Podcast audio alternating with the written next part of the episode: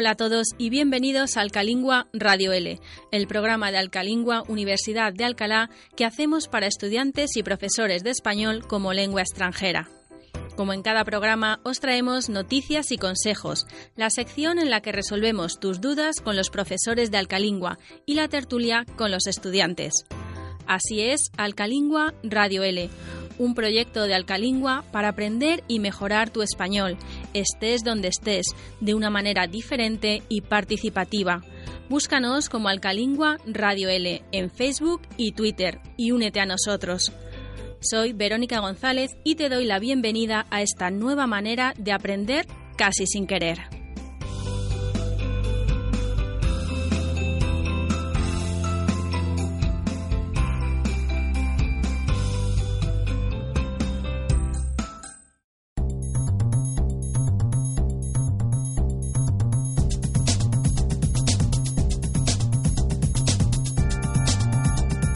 El 23 de abril es una fecha muy señalada en el calendario ya que se celebran dos importantes momentos. Por un lado, se celebra el Día del Libro en toda España y por otro lado, en Cataluña se celebra San Jordi, con la bonita tradición de regalar rosas y libros. Pero, ¿sabes por qué se hace esto? Verónica nos cuenta la leyenda de San Jordi. Cuenta la leyenda que cerca del pueblo de Mont Blanc había un gran dragón que asustaba mucho a los habitantes del pueblo. Los habitantes no sabían cómo conseguir que el dragón no se acercara a la muralla, así que decidieron darle comida para evitar que entrara en el pueblo. Primero le dieron ovejas, luego vacas, y así hasta que el dragón se comió todos los animales que había en el pueblo. Pero seguía teniendo hambre y cada vez estaba más cerca de la muralla. Los habitantes del Mont Blanc no sabían cómo pararlo y finalmente decidieron que tendrían que ir sacrificándose uno a uno, es decir, cada día un habitante del pueblo sería la comida del dragón. Hicieron un sorteo entre todos los vecinos, incluida la familia real, el rey y su hija, la princesa, cada día sacaban un papel con el nombre del vecino que iba a ser entregado al dragón para que se lo comiera. Y en uno de esos días le tocó el turno a la princesa. El rey pidió a los habitantes que no la dejaran morir, pero era su turno y se tenía que cumplir. Cuando el dragón se acercó a coger la princesa, llegó un valiente caballero que clavó su espada en el corazón del dragón y acabó con su vida. De la herida salió sangre, que formó un charco donde creció un rosal. El caballero salvó a la princesa y le dio una rosa. Este caballero se llamaba San Jorge o San Jordi en catalán. El rey le ofreció la mano de su hija, la princesa, para que se casase con ella sin embargo, San Jordi no la aceptó y se fue. Por este motivo, el día de San Jordi existe la tradición de que entre parejas se regalen rosas. Y como además es el día del libro, también es costumbre regalarse libros.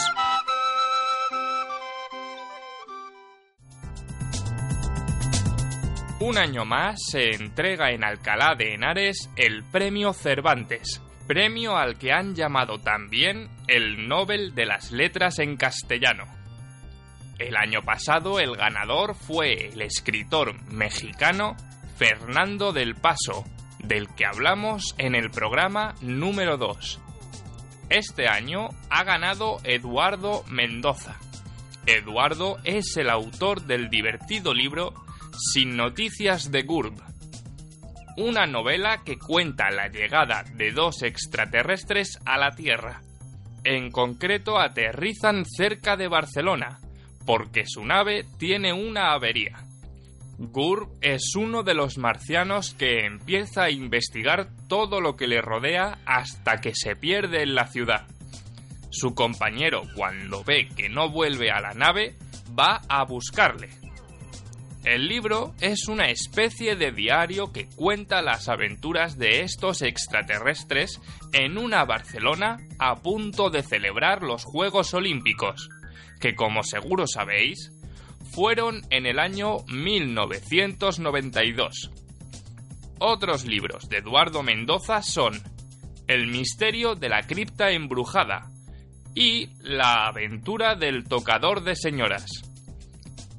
Pero ahora Verónica nos va a leer un fragmento del libro Sin noticias de GURB. Un libro que os recomendamos porque a menudo el extraterrestre se sorprende con costumbres españolas. Así que seguro que os parecerá divertido. Según parece, los seres humanos se dividen, entre otras categorías, entre ricos y pobres. Es esta una división a la que ellos conceden gran importancia, sin que se sepa por qué.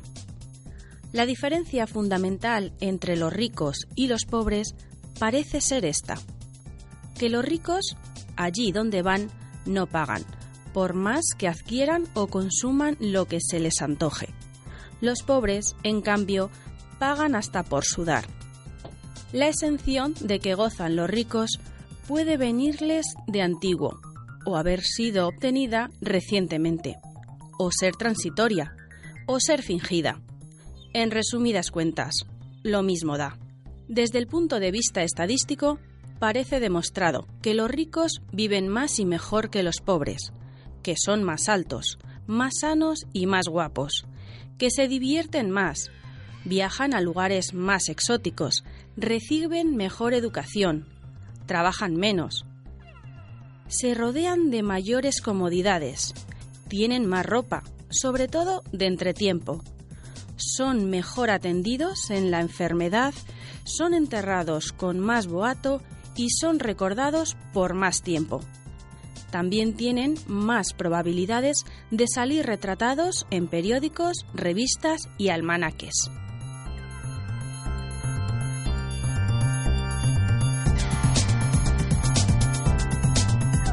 Las palabras abren puertas sobre el mar.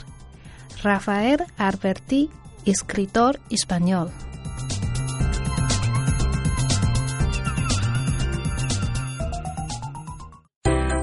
Estudia en Alcalingua, Universidad de Alcalá, tu escuela de español en Alcalá de Henares, Madrid. Entra en www.alcalingua.com y conoce todo lo que te ofrecemos para que aprendas español de una forma rápida, eficaz y divertida. Ven a Alcalingua y vive una experiencia inolvidable. Hoy en Alcalingua Radio L vamos a hablar de educación en diferentes países, desde que somos pequeños hasta la universidad.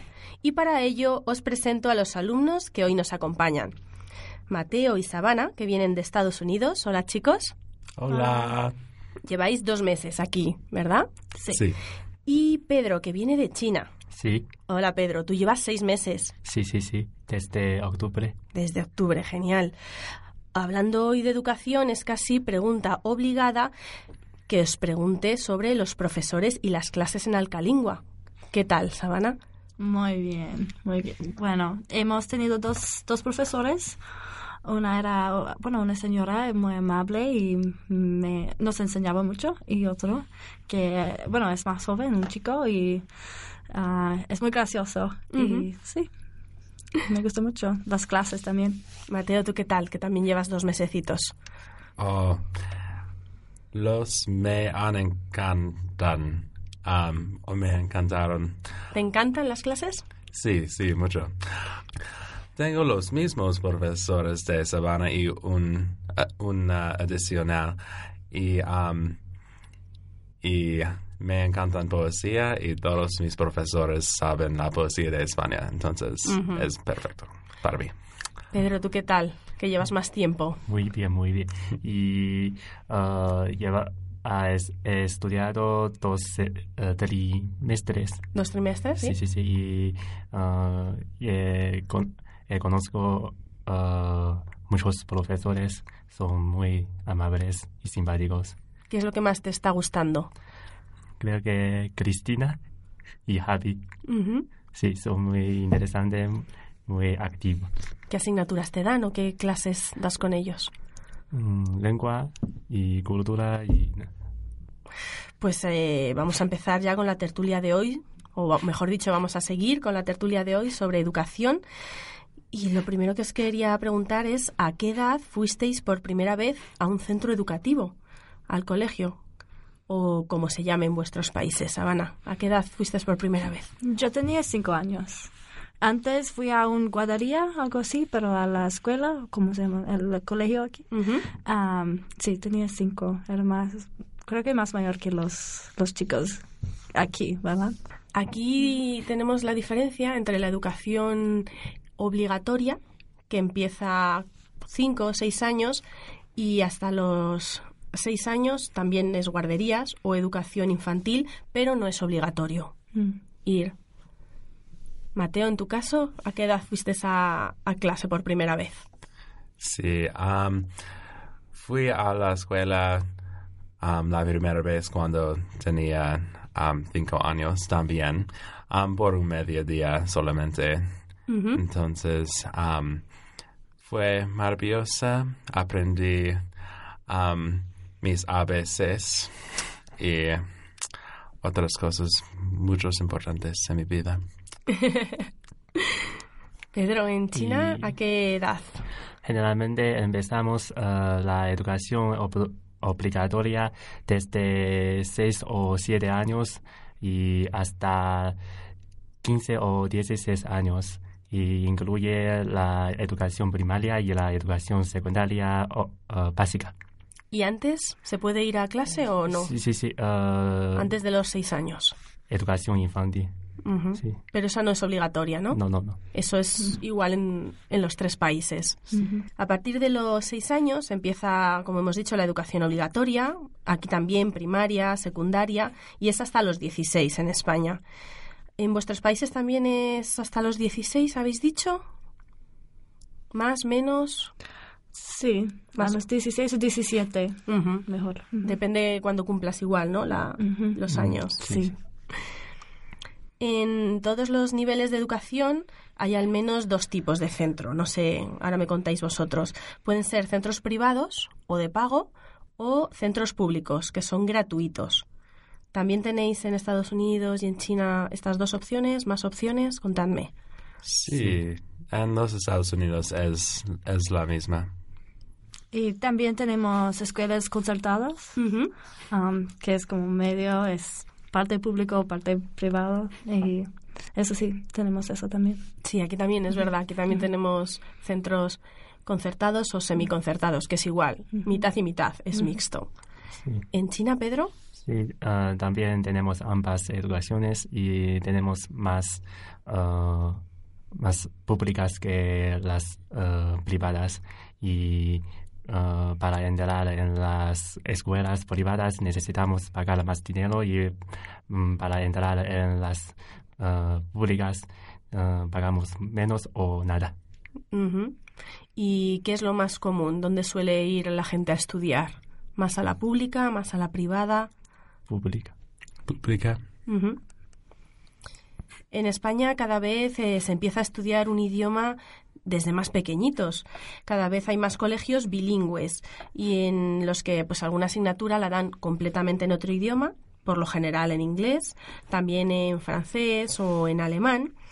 Y hay otros colegios donde tenemos el inglés como una asignatura, pero no, por ejemplo, las matemáticas eh, no las dan en inglés pero tiene una asignatura que es inglés, aprender el idioma.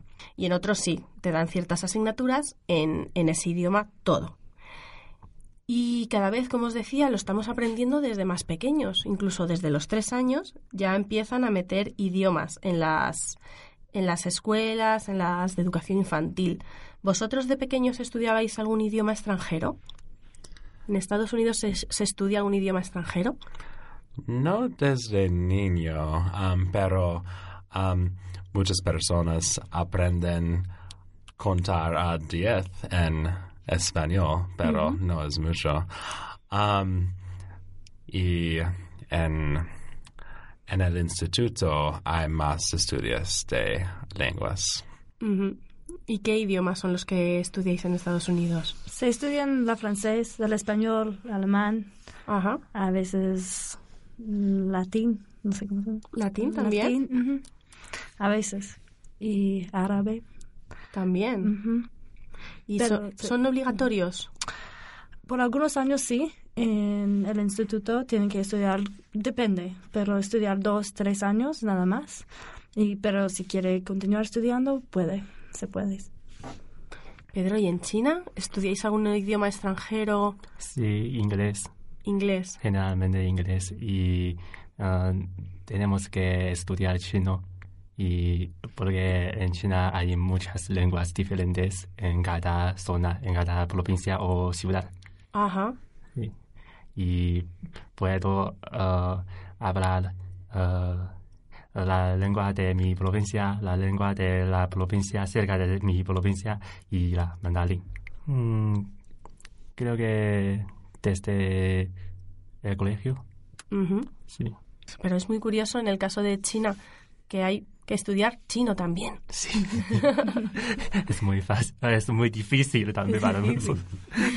¿Cuántos tipos de chino hablas tú o conoces tú? Hablo tres. Tres diferentes. Puedo, puedo hablar tres diferentes. Y, pero tenemos más de 50, Madre mía, más de 50. sí. Y tenemos ah, etnias min, min, minorias, ¿sí? ¿Minoritarias? Eh, ¿Pequeñas? Sí, sí, sí. Y eh, entre ellos habla diferentes lenguas. Ah, incluso unos no pueden, no puede entender. Es muy, muy diferente un Sí, chino sí, de otro entonces, ¿no? Sí. Ujú. En, en el colegio, ¿cuál era la asignatura que más os gustaba? ¿O la que mejor se os daba? ¿Los idiomas? ¿Otra? ¿Cuál era vuestra asignatura favorita, Sabana? Yo me gustaba mucho la literatura y la filosofía. Entonces ahora estudio la filosofía y sí, y también me gustaba mucho la francés. Pero después yo estaba en Alabama por, do- por un año y medio y aprendí a hablar español un poquito. Mateo, en tu caso, ¿cuál era tu asignatura favorita? En la universidad, ¿O en el colegio? en el instituto, um, can- cantaba mucho con un coro. Entonces, um, me, me gustó mucho. Um, y el drama también. Entonces, en los Estados Unidos las artes son muy importantes. ¿Son asignaturas obligatorias o las hacías después de clase? Um, un poco obligatorias. Um, necesitamos escoger un arte, un clase de arte um, tomar, pero no es obligatoria cuál clase. ¿Y puedes elegir entre música, drama? ¿Hay alguna otra asignatura de arte? Sí, dibujar, um, pintar, um, crear obras de arcilla. Ujú. Me gusta, me gustan esas asignaturas. Pedro, ¿cuál es la tuya? ¿Tu asignatura favorita? Mi asignatura favorita es inglés y um, también me gusta geogra- geografía. Y creo que son más útiles para mí, uh, para viajar, para conocer más personas. Sí, sí, totalmente. Además, si las unes, es perfecto, Sí. ¿no? Sí. ¿Dónde está un país y qué idioma se habla? Con el inglés vas a prácticamente todas partes. Sí. Y con el español también, ¿eh? Cada vez más. ¿Teníais muchos deberes en el colegio, chicos? Sí. Sí. En China tenemos muchísimos deberes y no nos queda más tiempo para jugar con mis con nosotros los ah, compañeros. Y después de, de la escuela mm, tenemos ah, clases extras, ¿Como cuáles? matemáticas, inglés. ¿Para todos los alumnos? No, sí? no, no. Para los que uh, quieren mejorar su eh, estudio. ¿Pero quién va a esas clases? ¿Los que van mal en el colegio o los que van bien? Ambos. O sea, para todos. Si, si quiere, puedes. Puedes ir voluntariamente. No tiene que pagar. Ajá, vale. Y más caro que eh, eh, escuela normal. Ujú. Aquí en España también hay clases de refuerzo o clases extra que se dan en academias, aparte del colegio, pero normalmente la gente que suele ir eh, son los estudiantes que no se les da muy bien esa materia, esa asignatura, y necesitan una ayuda extra. Y claro, también tienes que pagar aparte. ¿En Estados Unidos tenéis muchos deberes? Ah, no creo. Am, solía hacer mi tarea antes de almuerzo o durante almuerzo antes de la clase, pero yo cantaba en instituto, entonces hay clases más difíciles. Sabana, ¿tú? Por ejemplo, yo tomaba muchas clases en un nivel más alto, entonces se puede, si quieres, tomar clases de un nivel de, de la universidad y se dan crédito por esos, por esas clases. Pero también, bueno, sí, a, a mí tenía muchos deberes, pero también me daba tiempo para hacer otras cosas Podías hacer más cosas. Después de, de ir al instituto. ¿Cómo eran las clases cuando erais pequeños? Los profesores explicaban mucho, hablaban mucho, os dejaban participar. ¿Qué tipo de educación es la que tenéis? Por ejemplo, en China, ¿cómo son las clases? Los profesores, eh, los profesores hablan mucho y ah, nos preguntamos. ¿Y os preguntan a vosotros? Sí, ¿Hacéis muchos trabajos en grupo o individuales? creo que no tanto como en España. Ujú. Tenemos leer y memoriar. ¿Memorizar? Memorizar, sí, memorizar. Tenemos que memorizar mucho. Aquí en España, por lo general, se dice que un profesor no es muy bueno cuando se sienta y solo sabe leer. La, la pizarra, el libro, que los buenos profesores son los que te explican y te invitan a participar y, y a pensar. En Estados Unidos, ¿qué tipo de profesores tenéis? Más como los de España, creo. Como nos ayudan a participar. Como los buenos profesores, ¿no? De como los buenos, sí. Sí, ahora, ahora en China ah, también tenemos más actividades, no como antes, son muy aburridas. Mm, Bueno, aquí también ha ido cambiando. Antiguamente los profesores te hacían memorizar mucho, incluso con canciones. Mis padres y mis abuelos aprendieron la tabla de multiplicar, los ríos de España y un montón de cosas, casi casi cantando o recitando. En Mateo, ¿tus profesores cómo eran? Hacemos muchas actividades con, con mis profesores. ¿Profesores del colegio o instituto? ¿Los dos? Sí, en general la educación como ¿Es diferente o es igual los profesores? En un Es, sitio... es diferente porque cuando era niño, desde 6 a 11 o algo, am, fue muchos am, temas que fue enseñado por un profesor solamente y fue muchos, muchas actividades. Por ejemplo, crearon, cre- creamos un libro propio o algo, am, o escribimos historias horrorosos, horrorosas con monstruos, Sí. cosas divertidas. Pero después no fue tan divertida. Mm. Entonces, Sí, por lo que te he entendido, aquí también pasa un poco parecido. En el colegio tenemos un solo profesor para todas las asignaturas y luego en el instituto hay un profesor para cada asignatura. sí. Más o menos es eso, ¿verdad? En China también. Igual un- uno o dos, ¿no? no tan radical. Pues eso, que después del colegio, pues pasamos ya al instituto, que es la última parte de la educación obligatoria aquí en España y es de los 15 a los 17 años, donde ya tienes que empezar a decidir asignaturas y después tienes que eh, saber si quieres seguir estudiando o si quieres eh, ponerte ya a trabajar. ¿Cómo es en vuestros países? La última parte de educación ob- obligatoria es instituto desde 15 años a 18 años. Es posible que una persona no am, que no asist- asiste al instituto. Que no asistan, Sí. que no vaya, ¿no? Ah, sí, sí. que no vayan, pero um, es obligatorio un poco. Creo que hay leyes de, um, de eso, pero um, es importante asistir porque um, hay un título después, instituto, que podemos recibir si, asis- si asistimos. Claro, aquí después del colegio pues ya no es obligatorio seguir estudiando. Puedes dejar de estudiar a los 17 años y no sé si en, en China también a los 17 años puedes dejar de estudiar y ponerte a trabajar antes, después.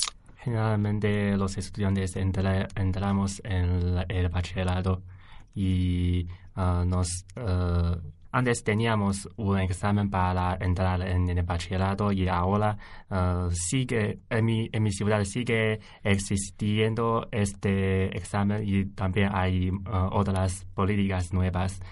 Y eh, los estudiantes nos dividimos en diferentes en dos diferentes grupos en el curso en el segundo curso de bachillerato los de letras y los de eh, ciencias.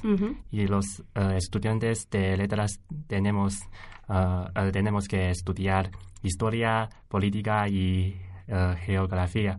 Y los de ciencias tenían que estudiar física química y biología. Y todos eh, nosotros tenemos que estudiar chino mate- matemáticas e inglés y también pueden dejar su estudio después del, eh, de, de la educación eh, ob- obligatoria y también puede eh, estudiar otros estudios, por ejemplo, cocinos, deportes, artes o mecánicos. ¿Eso ya es en la universidad o no? No. Eso es para la gente que no decide seguir estudiando, ¿no? Sí, sí. Ujú. En vuestros países, ¿cuál es la opción que eligen los más jóvenes? ¿Seguir estudiando o ponerse ya a trabajar a partir de los 17, Sabana? Muchos siguen estudiando, se van a la universidad y siguen como esos esos donde se pueden escoger lo que quieren, quieren estudiar. En el instituto no tenemos que decidir nada. Todavía tomamos clases de cualquier asignatura. Aquí en España pasa un poco como contaba Pedro.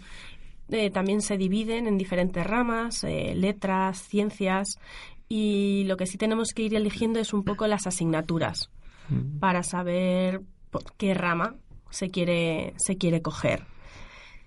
Y después también tenemos la opción de que si no quieres seguir estudiando, eh, puedes hacer formación profesional. Puede ser de grado medio, de grado superior, que son dos años y son muy prácticos, porque luego tienes eh, prácticas en empresa. O la otra opción, después del instituto, es ya la universidad, que para eso tenemos eh, una prueba de acceso para, para la universidad. No para el bachillerato, como comentaba Pedro, pero sí para la universidad. También en China tenemos examen para entrar en la universidad. ¿Y cómo es ese examen? Eh, los grados de dificultad se diferencian por eh, cada provincia o cada zona. Y algunos muy fáciles, algunos muy difíciles. Y cada universidad tiene su propia standard para, para diferentes provincias. Porque em, no hay eh, un juicio absoluto en el mundo pero en China eh, el examen es lo más eh, justo para los estudiantes que quieren eh, entrar en la universidad.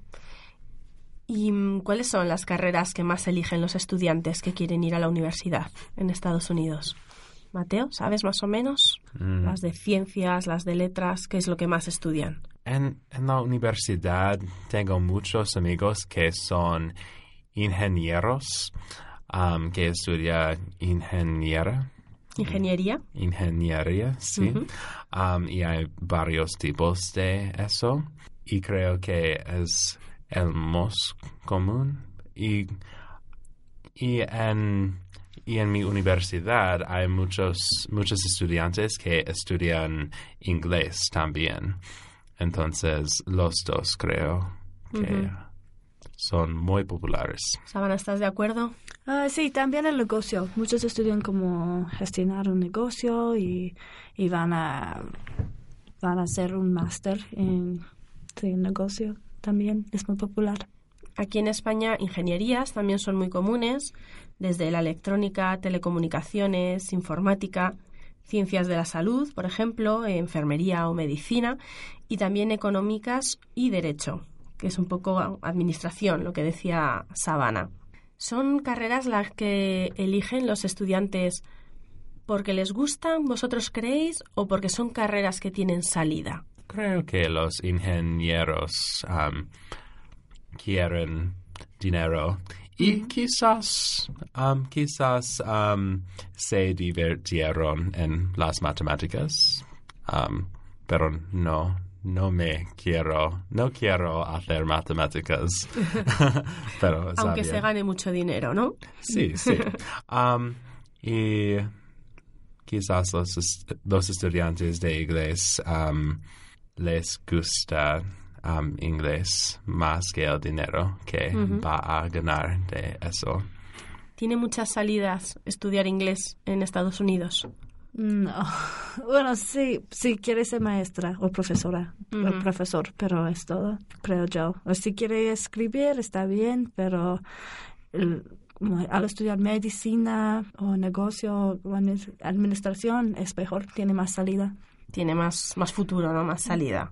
Y en Estados Unidos, eh, Sabana, ¿cómo se organizan los, eh, los edificios, las universidades? ¿En campus universitarios como aquí? Sí, sí, hay muchos campus, como y muchos de los estudiantes viven muy cerca, en apartamentos muy cerca de la universidad.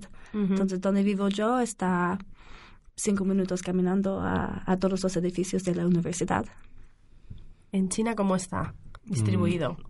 Los estudiantes vivimos en, en la universidad. Tenemos eh, dormitorios y generalmente cuatro o seis o ocho personas compartimos un, eh, una habitación.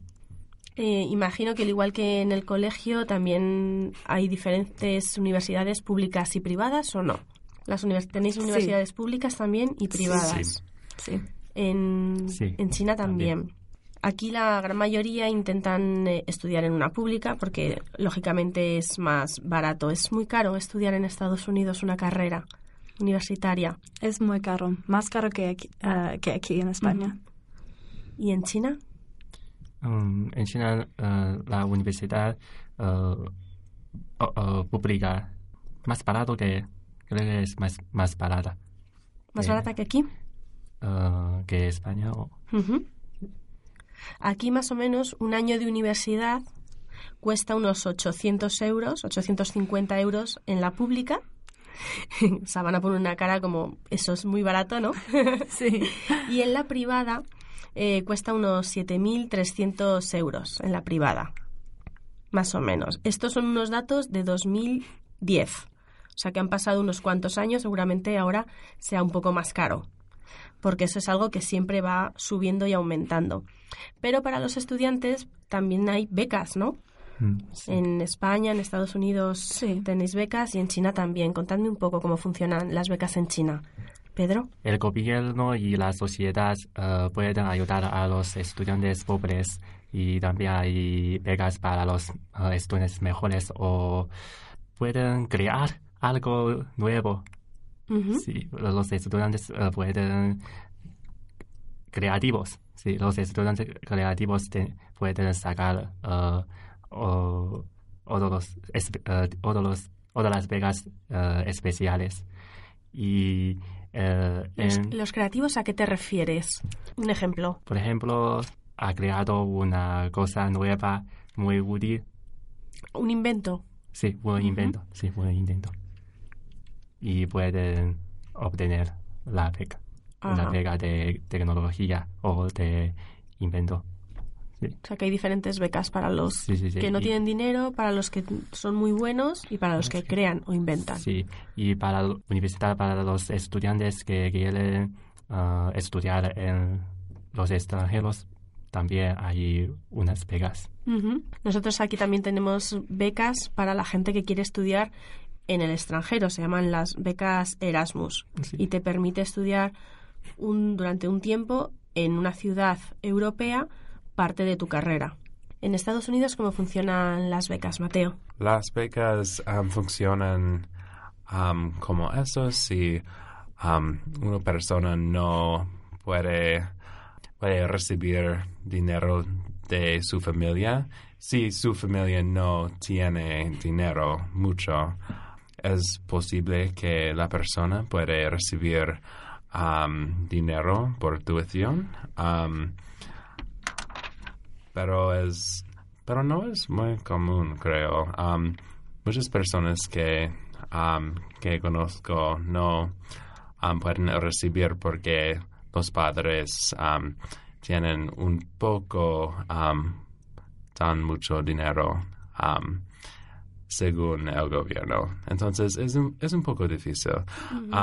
Hasta la edad de 24 es según um, el dinero de los padres. Pero cuando una persona um, tiene 24 años, no es según el dinero de los padres, nada más. O sea que según el ingreso que tengan los padres, si tienen mucho dinero porque trabajan, pueden tener ayudas o no. Y a partir de los 24 eso ya no, no es así, ¿no? No depende de ese ingreso paterno de los padres. ¿Y las becas de, de deporte? No son muy famosas, ¿no? En Estados Unidos. Sí, hay muchas becas de, depor- de deporte, pero nada más. Entonces, solo los, los que juegan bien en la universidad pueden recibir una beca por algo, pero aparte de eso es muy difícil obtener una beca para estudiar. Muchas personas tienen que trabajar y, y ganar su propio dinero, propio dinero para pagar por la universidad. Para poder estudiar, ¿no? Sí. Muy interesante todo lo que hemos aprendido en la tertulia de, de educación y lo que vamos a seguir aprendiendo con las recomendaciones. La primera recomendación de hoy nos la trae Mateo. Y Mateo, ¿qué has elegido para compartir con nosotros? Recomiendo que todos que, um, que vienen a Madrid visit, visita um, el zoo. Es maravillosa, los delfines um, pueden saltar muy alto y las focas um, son adorables también. Y las flamenco, los flamencos y por supuesto las cigüeñas que están en cada edificio en, Alca, en Alcalá. Para ver las cigüeñas no hace falta irse al Zoo de Madrid. Sí, Solo sí. visitar Alcalá. ¿Qué es lo que más te gustó del zoo? ¿Los espectáculos de delfines? Sí, sí, por supuesto. Ujú. Gracias, Mateo. Sabana, por su parte, nos recomienda visitar una ciudad española, ¿no? Sí, la ciudad de Sevilla. Cuéntanos. Me encantó, yo fui allá y hay una catedral muy bonita, es muy grande y, y tiene mucho que ver en la catedral. Y también hay un sitio que se llama Bolas y es una heladería. Y- ¿Una heladería? Sí, a mí me encanta el helado. Ajá. Y tiene helado de sabores muy únicos. ¿Cuál es el que tú probaste? Como yo comí uno de limón y mente. ¿Y menta? A menta, sí. Sí, y menta y me encantó. Y también fuimos a un espectáculo de flamenco en el Museo de Flamenco. Entonces recomiendo que todos vayan allá y, y comen y se deben comer las tapas. También son muy típicas, Sí, ¿no? son muy famosas de, de Sevilla. ¿Cuándo fuiste tú? Hace un mes, en febrero, y yo voy a regresar durante la Semana Santa. Ujú. Muy típica la Semana Santa en Sevilla. Sí. Ahora seguro que empieza a hacer más calor que cuando estuviste en febrero. Sí, creo que se va a ser mejor. Sevilla es una ciudad muy calurosa. Muchas gracias, Sabana. Por último, Pedro ha visto una película española que nos quiere recomendar. ¿Cuál es? Sí, ah, se llama Perdiendo el Norte y su director es Nacho G. Perilla y sus protagonistas son ah, John González, también es eh, el protagonista de la serie uh, Claude y ah, Blanca Suárez. Esta película es una comedia y nos cuenta que Hugo y Braulio, dos jóvenes recién graduados, no pueden ah, conseguir un trabajo en España debido a la crisis ah, económica y quieren ah, ir a Alemania para ganar su vida ideal, pero la vida no es fácil. Sí, y en la peli eh, hay una frase que me gusta mucho eh, es lo que dice el padre a su hijo, es Hugo, eh, vive la vida que quieras, no la que puedas. Sí, que tenemos muchas presiones y obligaciones en la vida. Mm, no podemos vivir una vida libre absol- absolutamente. Y gusto o dinero, cada uno tiene sus decisiones. Ujú. Y, pero una vez eh, decidido, no te eh, puedes, eh, no te puedes rendir. No te puedes rendir ni arrepentir, ¿no? Sí, sí. En clave de humor, es una comedia, como decías, nos muestra también los choques culturales entre españoles en Alemania Sí. y cómo, pues eso, sobre la crisis y todo lo que han tenido que hacer algunos españoles para salir fuera en- de una manera muy cómica. Nos lo cuenta. Muchas gracias, Pedro. Escuchamos el, el tráiler. Pues aquí estoy, en Berlín. ¿Y por qué elegiste Alemania? Bueno, por la comida y por el clima. Entre los alemanes que se van a Mallorca y los españoles que emigran aquí, no va a tener más cuenta cambiar el nombre a los países. ¿no? Que para servir cervezas a guiris me quedo en un chiringuito en España. Si no sabes alemán, esto es lo que hay. Déjalo, chaval, antes de que te hagas un esguince la lengua. Guten Tag. Sorry. We are latinos, very... Besucones. Yo no quiero engañar a nadie como lo han hecho conmigo. Que yo tampoco quiero engañar a nadie. Digo, a nadie, a nadie. Soy Nadia, su novia.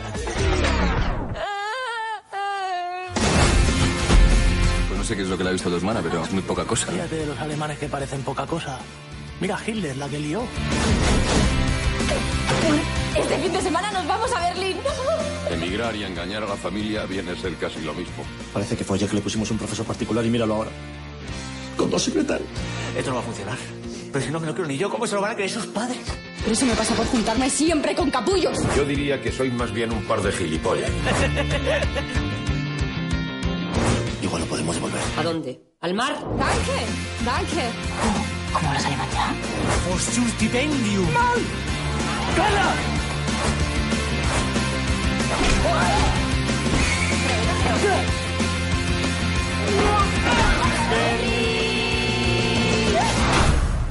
Tanja, España. armer Junge.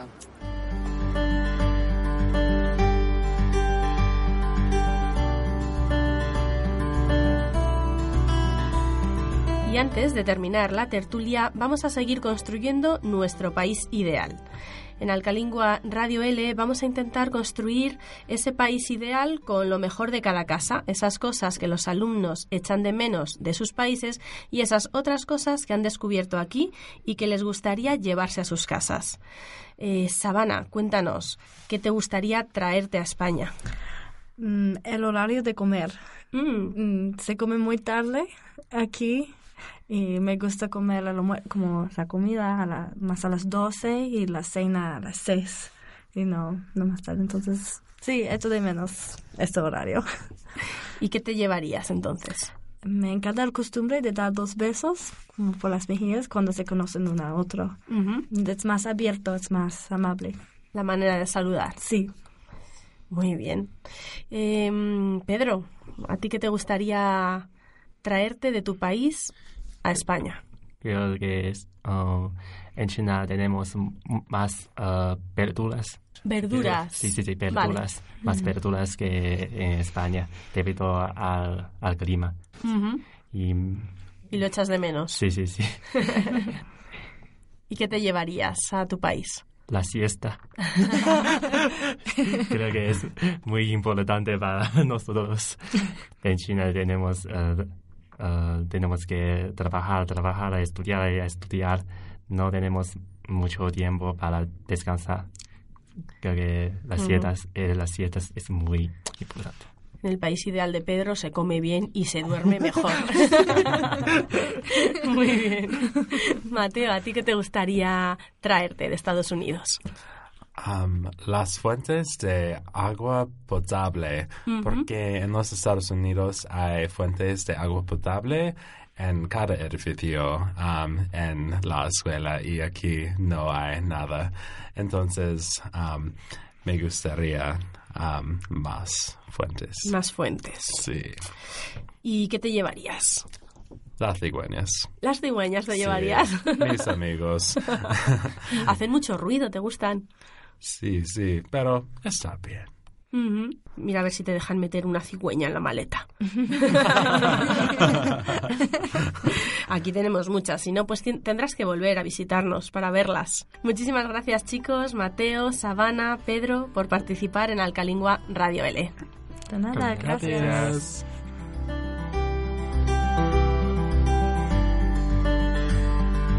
Los pueblos son libros, las ciudades periódicos mentirosos. Federico García Lorca, poeta y dramaturgo. Aprende español desde tu país. Conoce los cursos online de Alcalingua que te permitirán practicar español desde cualquier lugar.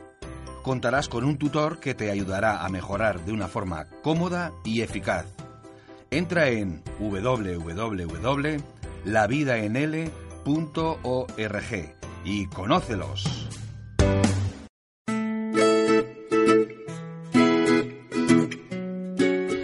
Hoy, en la sección de consejos de Alcalingua Radio L, vamos a aprender a hacer torrijas.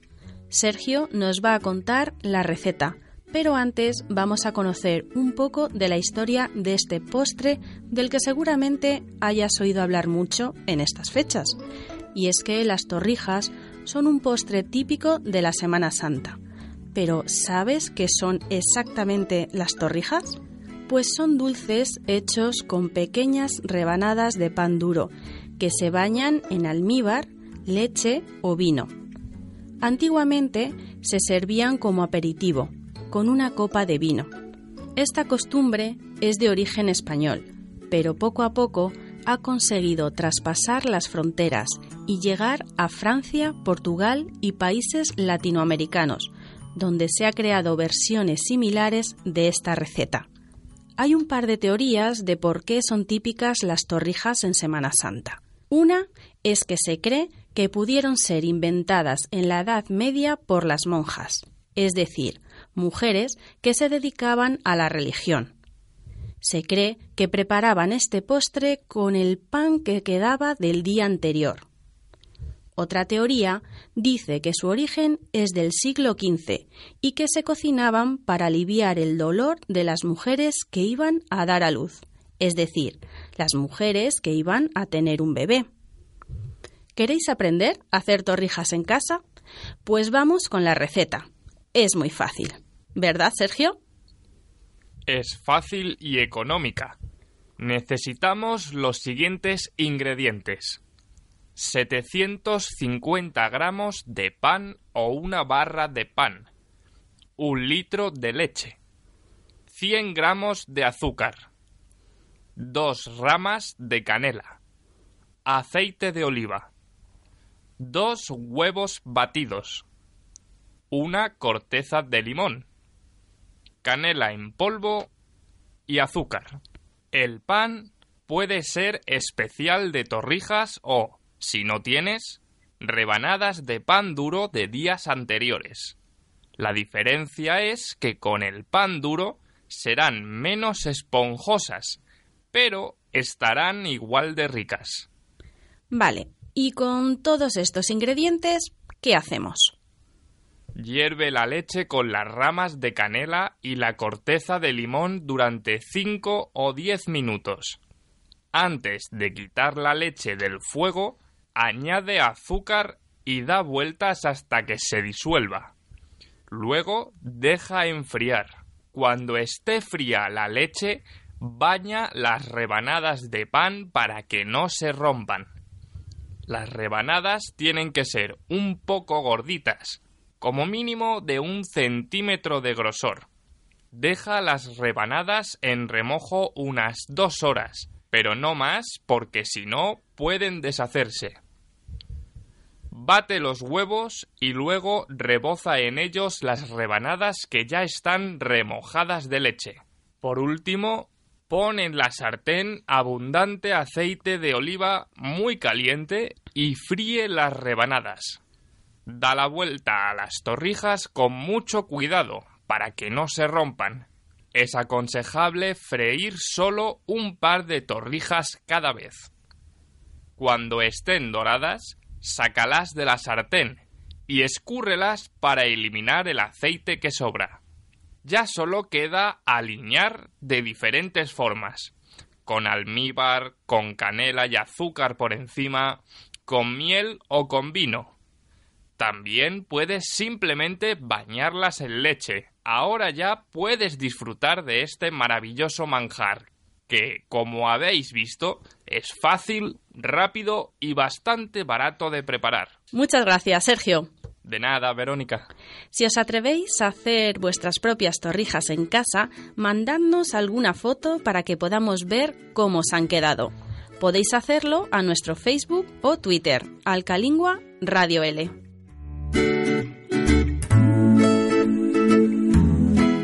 Siempre imaginé que el paraíso sería algún tipo de biblioteca.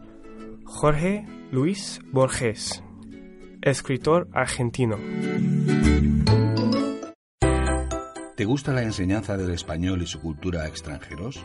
¿Quieres ser un profesor competente, dinámico e innovador? ¿Quieres obtener un título oficial? En la actualidad hay una gran demanda de profesores de español en el mundo. Conoce el máster universitario en enseñanza de la lengua y la cultura hispánicas para profesores de primaria y secundaria de la Universidad de Alcalá. Este máster semipresencial te permitirá obtener la formación que necesitas de una manera integral, flexible y eficaz. Seguimos en Alcalingua Radio L y ahora damos la bienvenida un programa más a Cecilia de Santisteban, profesora de Alcalingua, que viene a ayudarnos a entender mejor algunos aspectos de nuestro idioma. Hola Cecilia. Hola. ¿Qué nos has preparado para hoy? Pues hoy he preparado otro, otro test para aprender expresiones en español. En el programa de hoy vamos a hablar sobre frases habituales que llevan comidas. Para empezar, los oyentes pueden buscar el significado de estas comidas. Flan, pepino, pera, huevos, vino, pan, torta y chorizo. Os recomendamos que paréis el programa, busquéis el significado y luego continuéis escuchándolo. Cecilia, una vez que conozcan el significado de las palabras, ¿qué necesitan? Necesitan papel y boli, porque vamos a plantear siete situaciones en las que hay una expresión con estas comidas y deben decidir si la opción correcta es la A o la B. ¿Preparados? Empezamos. Pues primero, si oyes a alguien que dice, pobre Silvia, está como un flan, ¿qué significa? A, que está un poco gorda. B, que está nerviosa. 2. Si alguien te dice, venga, al pan pan y al vino vino, ¿qué quiere decir? A, que te encanta hacer cosas divertidas. B, que hables claro. 3. Si por la calle escuchas, me importa un pepino lo que piensen de mí, significa A, que la opinión de la gente es importante para esa persona, B, que la opinión de la gente no es importante para esa persona. 4. Si alguien te dice que ha visto una película del año de la pera, quiere decir A, que es una película de hace poco tiempo, B, que es una película de hace muchos años. 5. Si vas conduciendo y alguien te dice que vas pisando huevos, te está diciendo A, que conduces mal, B, que vas demasiado despacio. 6. Si alguien te dice que se ha pegado una torta con el coche, significa A, que le han puesto una multa, B, que ha tenido un accidente. 7. Y última. Si alguien te dice que en este barrio hay mucho chorizo, te está diciendo?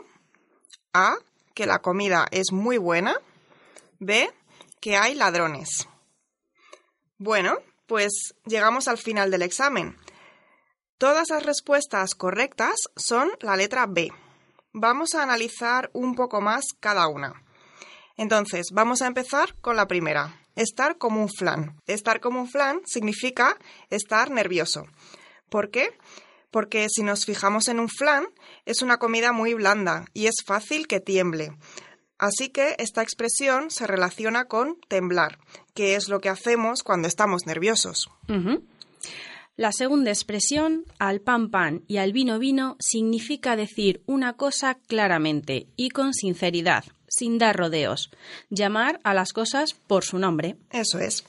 Y la tercera que hemos dicho es me importa un pepino. Es una expresión coloquial que significa me da igual, no me importa nada. También podemos oír me importa un rábano, que es otro tipo de hortaliza. La siguiente expresión es ser del año de la pera. Significa que es muy viejo. Solo se usa con cosas, por ejemplo, películas, expresiones, canciones, pero no para indicar la edad de las personas. Por ejemplo, no podemos decir mi abuelo es del año de la pera. Claro. La siguiente expresión que hemos usado es ir pisando huevos. Es una expresión muy coloquial y un poco divertida. La usamos mucho cuando queremos expresar que alguien camina o conduce exageradamente despacio. Solo se usa con situaciones de este tipo, caminar o conducir. La expresión pegar una torta o pegarse una torta también es muy utilizada y también es coloquial. Si los oyentes han buscado la palabra torta, habrán visto que es una especie de pan redondo y plano. Pues esta palabra también se usa con el significado de bofetada o golpe. Siempre se usa con personas, no con cosas. Es curioso, porque para expresar esta misma idea, bofetada o golpe, también usamos otras comidas, por ejemplo, galleta o leche. También tienen el mismo significado que torta, pero tened en cuenta que todas ellas son muy coloquiales. Eso es. Y por último, hemos terminado nuestro test con la palabra chorizo. Seguro que los oyentes saben qué es un chorizo, esa especie de salchicha que se hace con carne de cerdo picada y otros ingredientes como el pimentón. Pues además usamos la palabra chorizo con el significado de ladrón. Así que si alguna vez oyes frases como ese político es un chorizo, no te extrañes, porque significa que ha robado, que es un ladrón. También es muy coloquial. Como siempre, os invitamos a prestar atención a las conversaciones entre hispanos, porque seguro que escucharéis estas expresiones. Hoy hemos preparado solo siete, pero hay muchas más. Las decimos tan a menudo que ni nos damos cuenta. Cada dos por tres. Mira, Cecilia, otro día podríamos hacer también un test de expresiones con números. Pues sí, buena idea. Cada dos por tres sería la primera. y si escucháis una expresión que no entendéis y tenéis la oportunidad, pues preguntad su significado. No os quedéis con la duda. ¿Conocéis más expresiones con comida? Nos gustaría conocerlas, incluso en vuestros idiomas. Podéis escribirnos al Facebook o al Twitter de Alcalingua Radio L. Nos encantará leeros. Muchísimas gracias, Cecilia. Muchas gracias.